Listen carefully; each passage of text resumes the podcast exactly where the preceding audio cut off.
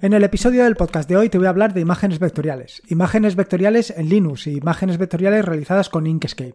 Aunque Inkscape es una herramienta open source que está disponible no solamente para Linux, sino que también la tienes disponible para Windows y para MacOS. De hecho, yo cuando conocí esta herramienta la conocí en Windows. Y desde entonces, pues inicialmente la empecé a utilizar para hacer diagramas de flujo y posteriormente eh, la he empezado a utilizar, bueno, ya hace bastante tiempo para realizar los iconos, la iconografía de las aplicaciones que implemento. ¿Y por qué utilizo Inkscape en lugar de utilizar GIMP para hacer las imágenes vectoriales? Para hacer las imágenes, para hacer los iconos de mis aplicaciones. Bueno, básicamente porque GIMP lo que te permite es hacer imágenes de mapas de bits, mientras que GIMP te permite hacer imágenes vectoriales. La diferencia entre una y otra que te explicaré con más detalle a lo largo del podcast, pero básicamente radica en que cuando tú eh, agrandas o redimensionas una imagen de mapa de bits realizadas por ejemplo con GIMP, la imagen se va a distorsionar. Se va a convertir en básicamente lo que viene a ser un borruño que luego te explicaré qué es. Mientras que con una imagen vectorial, cuando la redimensionas, cuando la haces por ejemplo el doble, no se pierde la nitidez de la, de la imagen, sino que la imagen conserva perfectamente sus dimensiones, sus colores, su nitidez, su resolución. Y esto es gracias básicamente a que una imagen de mapa de bits está formada por imágenes por formas vectoriales, por formas eh, geométricas, formas geométricas que al redimensionarlas no cambian sus características.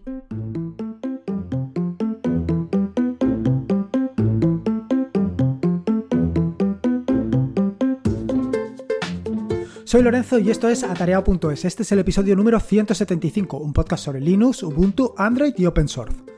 Aquí encontrarás desde cómo ser más productivo en el escritorio, montar un servidor de páginas web en un VPS o en una Raspberry, hasta cómo convertir tu casa en hogar inteligente. Vamos, cualquier cosa que quieras hacer con Linux seguro que la vas a encontrar aquí.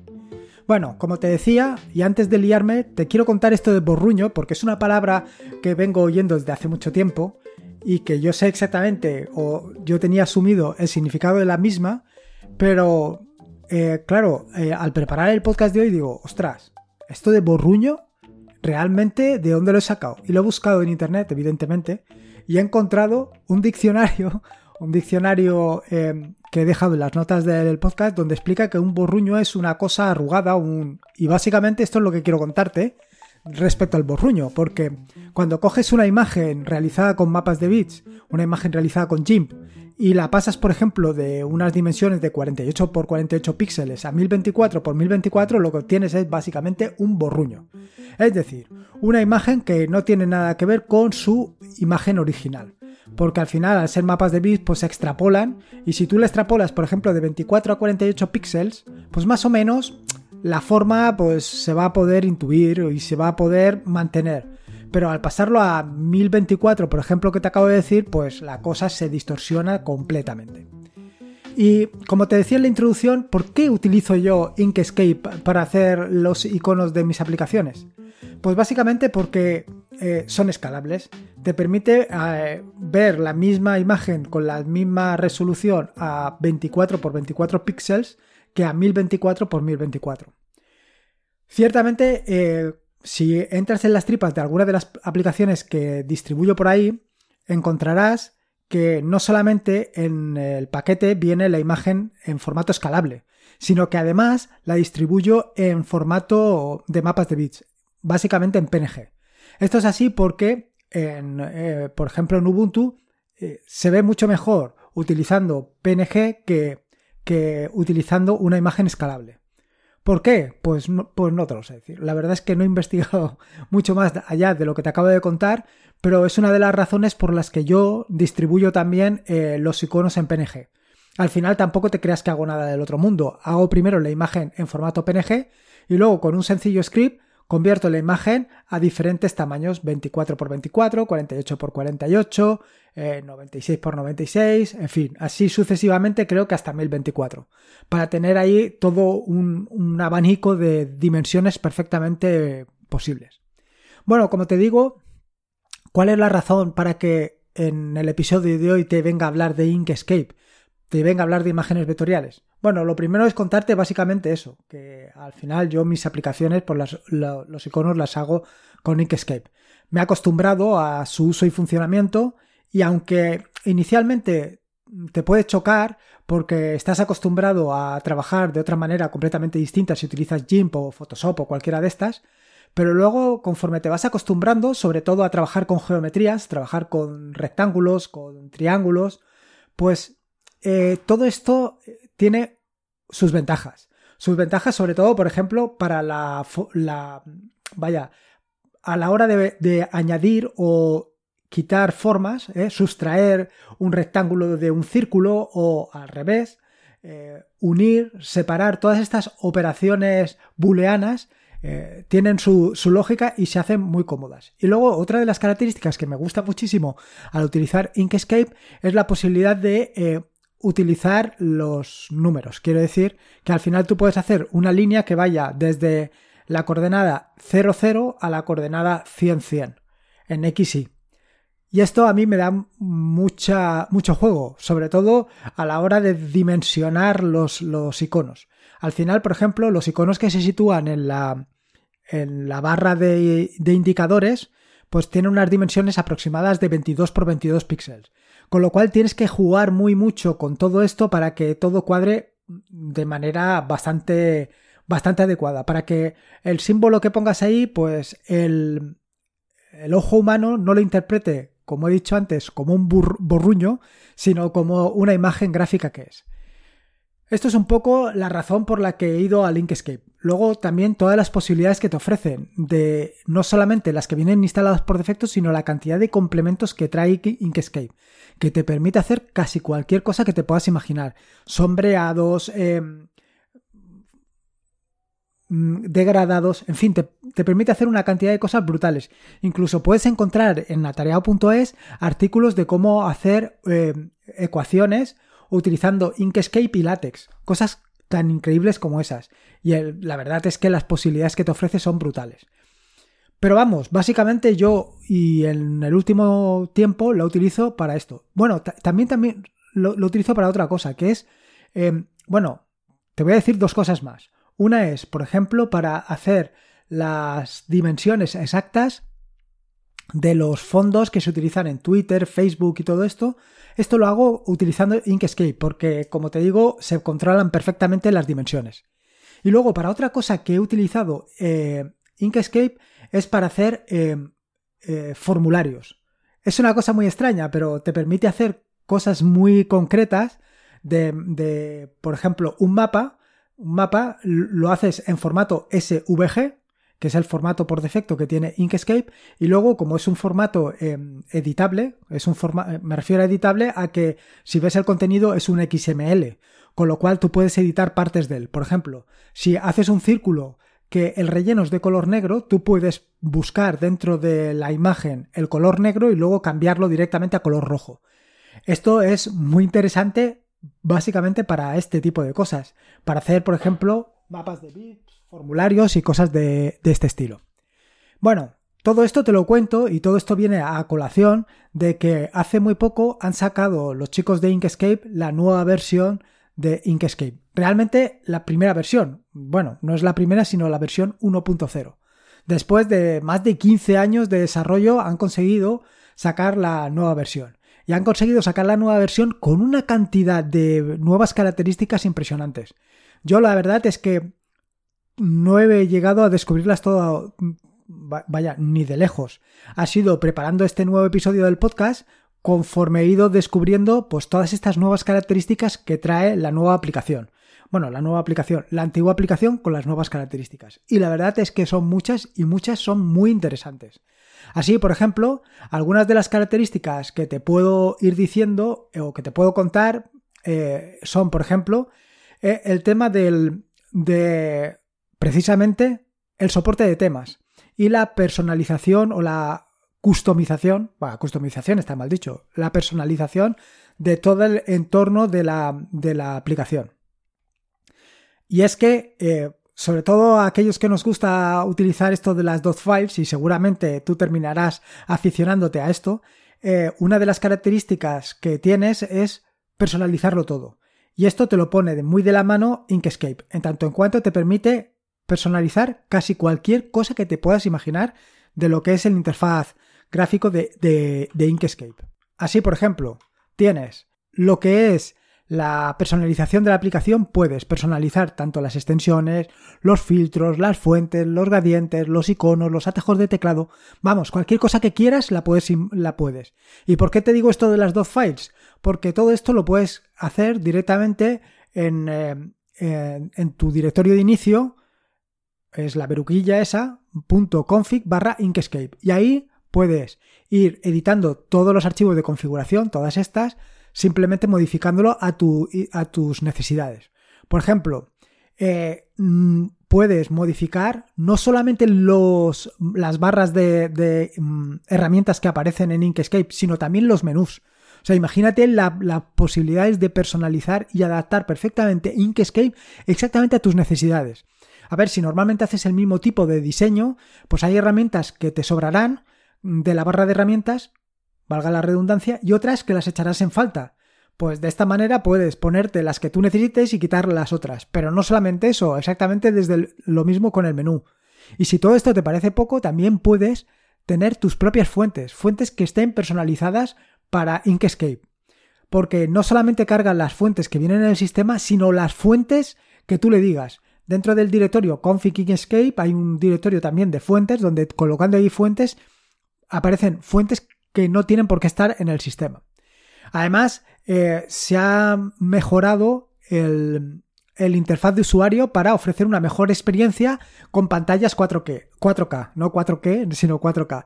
Y es que, claro, últimamente vamos a pantallas cada vez más grandes, pantallas con cada vez más resolución, que no sé yo dónde llegaremos, porque hay un momento en que el ojo no distingue más resolución. Yo, a mí me vas a disculpar, pero en un móvil tener un 4K, pues no lo termino de ver. Yo creo que el ojo es incapaz de distinguirlo, pero bueno, para gusto de los colores. Bueno, que me despisto. Eh, evidentemente, las pantallas que, con las que trabajas, pues sí, evidentemente pasar de 1920, o sea, de 1080 a una resolución de, 4K, pues todo esto se nota mucho. Con lo cual, si Inkscape ha mejorado esto, pues la, mejora que vas a encontrar es mucho mayor. Otra de las características también muy interesantes es el rendimiento de la aplicación. En general, se nota mucho más fluida. Es más, te voy a decir que yo ahora mismo la tengo instalada como app image, eh, no como paquete Debian, y luego te contaré por qué. Y, em, y lo cierto es que va más rápido, es increíblemente mucho más rápido no sé, mm, supongo que todas las mejoras que han introducido, entre otras cosas, ha sido, eh, lo han cambiado a GTK3 y todas las, todas las configuraciones y personalizaciones que han añadido, pues parece que todo esto vaya más rápido. Eh, como te decía, pues una de las características que han incluido es precisamente esto de pasar a GTK3. Más cosas que puedes encontrar, pues otra de las características que han hecho ha sido reagrupar todas las herramientas y las han agrupado de manera lógica, pues herramientas de edición, herramientas para crear formas, herramientas para editar colores. Otra característica que yo hasta ahora no me había dado cuenta es que eh, se ha modificado la situación del origen de coordenadas. No recuerdo exactamente dónde estaba antes, pero ahora está donde normalmente lo encuentras en la mayoría de, las aplicaciones de dibujo y de diseño, que es en la parte superior izquierda. Ahí encontrarás el 00. Otra característica que me ha resultado muy interesante y además muy llamativa es la posibilidad de, mm, de girar el área de dibujo. Normalmente tú tienes el área de dibujo 00 en la parte superior izquierda, como te acabo de decir, y el eje vertical pues vertical, el eje vertical y el eje horizontal, horizontal, evidentemente. Pero con esta nueva característica que han introducido, lo que puedes hacer es girar la imagen. O sea, girar la imagen, no girar el, el, el, ¿cómo se llama? El área de dibujo. De manera que tú vas a poder trabajar con mucha más comodidad. Porque eh, si quieres hacer, por ejemplo, un cuadrado o un rectángulo, mejor dicho, un rectángulo girado 45 grados, pues normalmente yo lo que hago es lo hago en horizontal y luego lo giro 45 grados. Sin embargo, ahora, como vas a girar el, el, área de dibujo, si la giras 45 grados, directamente puedes eh, dibujar el rectángulo en esa posición. Otra característica, pues igual que puedes girar el, el, área de dibujo, también puedes voltearla. La puedes poner en posición horizontal o en posición vertical. Otra característica muy interesante para los que, si, vaya, si tienes la suerte de que tu de que tu touchpad es multitáctil o que tienes una pantalla que sea multitáctil, también puedes hacer el pinchar, ese, gesto que hacemos normalmente en el, en el móvil para hacer zoom, pues esto mismo lo puedes hacer también para trabajar con Inkscape. Yo no lo he probado. He visto algunas capturas de pantalla, he visto algunos vídeos donde se hace y a mí la imagen que veo me parece un poco que lleva lag. Pero bueno, esto ya son cuestiones para gustos.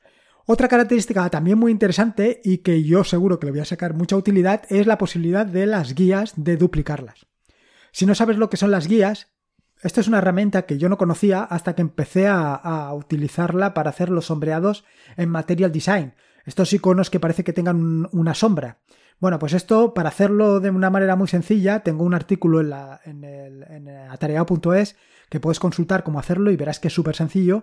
Lo que haces al final son trazarte unas guías que van a 45 grados y sobre esas guías vas dibujando, vas dibujando los contornos y luego vas haciendo intersección entre las diferentes formas de manera que de una manera muy sencilla has creado la, la sombra. Bueno, pues con, em, con esta nueva versión han traído la posibilidad de duplicar guías de duplicar guías, lo cual es súper cómodo porque no tienes que ir al principio, porque para, hacer una guía lo que tienes que hacer es irte a la esquina superior izquierda o en la parte superior y arrastrar. Bueno, pues con el duplicado de guías simplemente es haces clic y ya tienes una nueva guía. Otra característica interesante que han introducido son en los menús contextuales le, han dado, le han dado más, más valor, porque han dado la posibilidad de eh, ocultar objetos, bloquear objetos, todas estas cosas que siempre vienen también. Han añadido nuevas, nuevos modos, modo dividido, modo de rayos X, en fin, son distintos modos que seguro que te van a ayudar a trabajar. La verdad es que son una cantidad de, herramientas brutales y lo cierto es que, eh, al igual que otras aplicaciones, eh, Inkscape tiene una curva de aprendizaje bastante pronunciada. Quiero decir que te va a costar, te va a costar ponerte manos a la obra con esta aplicación. Hay gente que sabe hacer maravillas con ella. Yo, evidentemente, eh, solamente hago lo básico, que es normalmente pues partir a lo mejor de un icono que he descargado de internet y sobre él trabajar y, y realizar el mío o incluso partir de, algún, de alguna imagen que he visto y vectorizarla porque eso es una de las características más interesantes que tiene, bueno, más interesantes para mí, vaya, que tiene Inkscape, que es la posibilidad de vectorizar, eh, vectorizar mapas de bits, ¿no? Entonces, si tienes un mapa de bits que sea una forma muy básica, ¿no? Mm, por ejemplo, un rectángulo, eh, vectorizarlo es realmente muy sencillo. ¿Qué ventajas tiene la vectorización? Pues básicamente lo que te he contado inicialmente. Y es que de una manera muy sencilla luego puedes redimensionar tu imagen y no se va a perder resolución sino que se va a ver tan, tan nítida como al principio. Bueno, esto es un poco eh, unas líneas generales de las posibilidades que te ofrece Inkscape y de las novedades que ha traído. Pero son muy pocas las que te he contado. Realmente eh, simplemente tienes que ir a la Wikipedia, bueno, a la wiki de Inkscape y ver la cantidad, la cantidad ingente de, de novedades que incorpora. Novedades exactamente, vaya, son brutales. Todas las posibilidades que tienes. Eh, adaptar texto a imágenes, eh, no solamente a la curva, sino al interior, en fin, una cantidad de, cosas que, sería, me pasaría aquí días. Una de las cosas que te he comentado y que no quiero dejar pasar por alto es el tema de eh, instalar Inkscape. La versión actual que viene de Inkscape en Ubuntu y la que puedes instalar es la versión anterior, que es la 0.9. El inconveniente de la 0.9, no sé cuántos, no sé exactamente cuál, es que eh, necesita de Python 2. Como bien sabes, y si no lo sabes te lo digo, Python 2 em, dejó su soporte, creo que es a principios de este año, en enero del 2020 es cuando se deja de soportar Python 2. Y de hecho eh, no está disponible eh, por defecto en Ubuntu, tendrás que instalarlo adrede. Claro, yo no quería en esta nueva versión de Ubuntu contaminarla con versiones anteriores de Python. De hecho, uno de los trabajos que estoy haciendo actualmente es migrar todas las aplicaciones que tengo, por ejemplo, todos los complementos de Nautilus, Nemo y Caja, de Python 2 y pico a Python 3. Básicamente funcionan, pero hay que migrarlo. Bueno, en fin, que me rollo. Total, que estuve investigando a ver cómo podía instalar eh, Inkscape en la última versión y sin tener el problema de, soporte de Python 2 y encontré, encontré que eh, está disponible para instalar en App Image. Lo cierto es que a mí App Image es un sistema que me gusta muchísimo. Me gusta muchísimo porque eh, se adapta perfectamente al entorno de escritorio que estés utilizando, al tema que estés utilizando y no tiene los problemas que puedes encontrarte tanto con Snap como con Flatpak. Las velocidades a las que se ejecutan son muy rápidas, no crea porquerías dentro del ordenador, no se montan cosas extrañas. Eh, ejecutarlo simplemente es darle permisos de ejecución. Cuando lo borras, se borra y se acabó. Y no tienes que instalar eh, cosas complementarias para que funcione. Bueno, esto no es cierto del todo porque si quieres integrarlo mejor con tu equipo, pues tienes que instalar algún paquete más de App Image, pero funciona muy bien. Así que esa es la solución que he adoptado. Lo he, instalado eh, utilizando básicamente App Image y básicamente es lo que te recomiendo, que lo hagas así. Porque creo que es una solución muy interesante y que te va a funcionar muy bien. Y es más, te recomiendo que le des un vistazo o una oportunidad a App porque creo que ahí hay un, un campo importante. Y de hecho, en las próximas semanas seguro que te voy a dar alguna sorpresa con respecto a esto. En fin, espero que te haya gustado este nuevo episodio del podcast. Y sobre todo te recomiendo que lo pruebes, que pruebes Inkscape y le saques un poquito de, de gusto y utilidad. Si puedes, como te digo siempre, te agradecería una valoración ya sea en Evox o en Apple Podcast y para eso te dejo un enlace en las notas del podcast. Recuerda que este es un podcast suscrito a la red de podcasts de sospechosos habituales, donde vas a encontrar maravillosos y estupendos podcasts que, vaya, hay algunos, por no decirte todos, que son realmente fantásticos. Te puedes suscribir a esa red de podcast en fitpress.me barra sospechosos habituales. Y por último, y como te digo siempre, recordarte que la vida son dos días y uno ya ha pasado, así que disfruta como si no hubiera mañana y si puede ser con Linux, mejor que mejor. Un saludo y nos escuchamos el próximo jueves.